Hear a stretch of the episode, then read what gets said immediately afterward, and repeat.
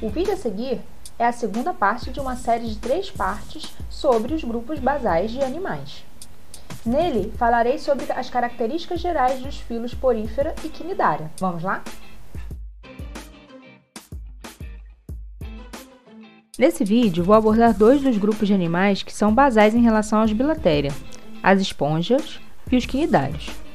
O que esses dois grupos possuem em comum, além do fato de serem filos animais considerados basais em relação aos demais, é que ambos vivem majoritariamente no mar, claro, com suas devidas exceções.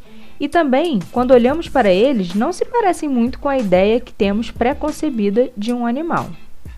Vocês estão prontas, crianças? Estamos, capitão! As esponjas já são conhecidas há muito tempo e algumas de suas espécies possuem um esqueleto feito de espongina, que é um tipo de colágeno, e esse esqueleto era usado para diversos fins, inclusive sendo comercializados. Hoje em dia, esse tipo de uso é bastante reduzido devido ao uso das esponjas artificiais.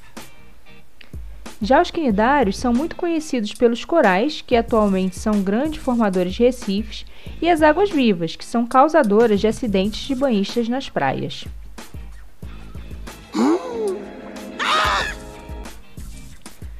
Esponjas e quinidários têm bastante complexidade bioquímica e são muito usados para a bioprospecção de compostos químicos.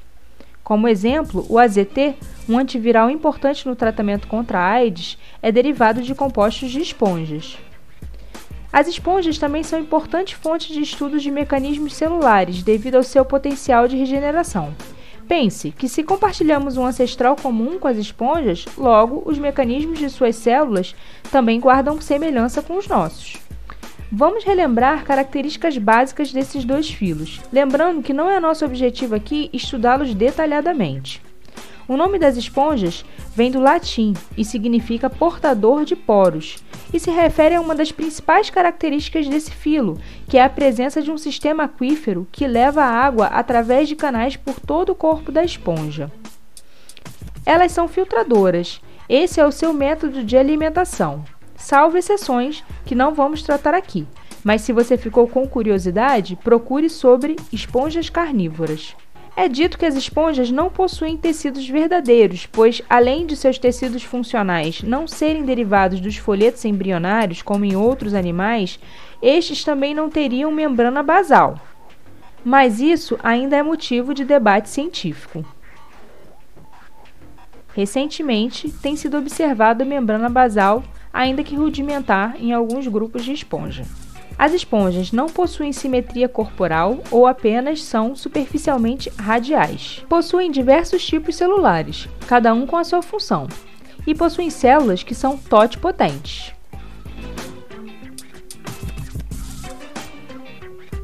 Vale destacar um dos seus tipos celulares, os coanócitos.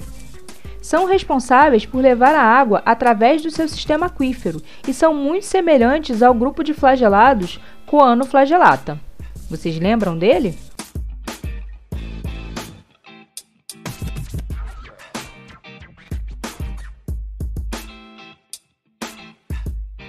O corpo das esponjas é basicamente composto por uma matriz gelatinosa que nomeamos de mesoílo. Dentro do mesoílo ficam dispostas células móveis e o material de sustentação, que compõe o seu esqueleto.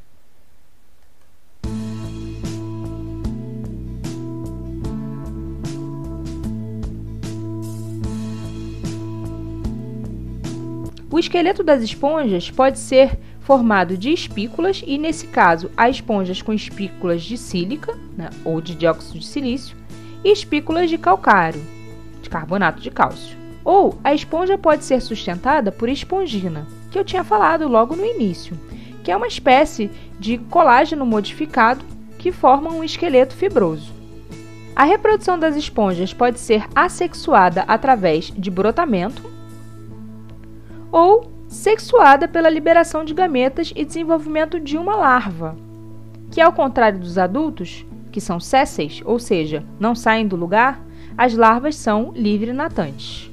As esponjas são atualmente classificadas em quatro classes: calcária, que é um grupo de esponjas que possui esqueleto exclusivamente formado de carbonato de cálcio na forma de calcita, Homoescleromorfa, grupo de esponjas onde a presença de membrana basal nos tecidos tem sido observada, e elas possuem espículas de sílica. Demosponja, grupo mais diverso das esponjas e que inclui as grandes espécies. Pode ter esqueleto composto de espículas silicosas ou de fibras de espongina. Em alguns casos, pode possuir esqueletos calcificados.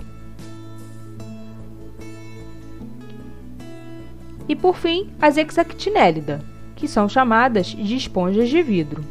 Possuem esqueleto de espículas de sílica, mas a sua característica mais marcante é a presença de um tecido sincicial, ou seja, as células se fundem formando um tecido multinuclear, algo único em todo o reino animal.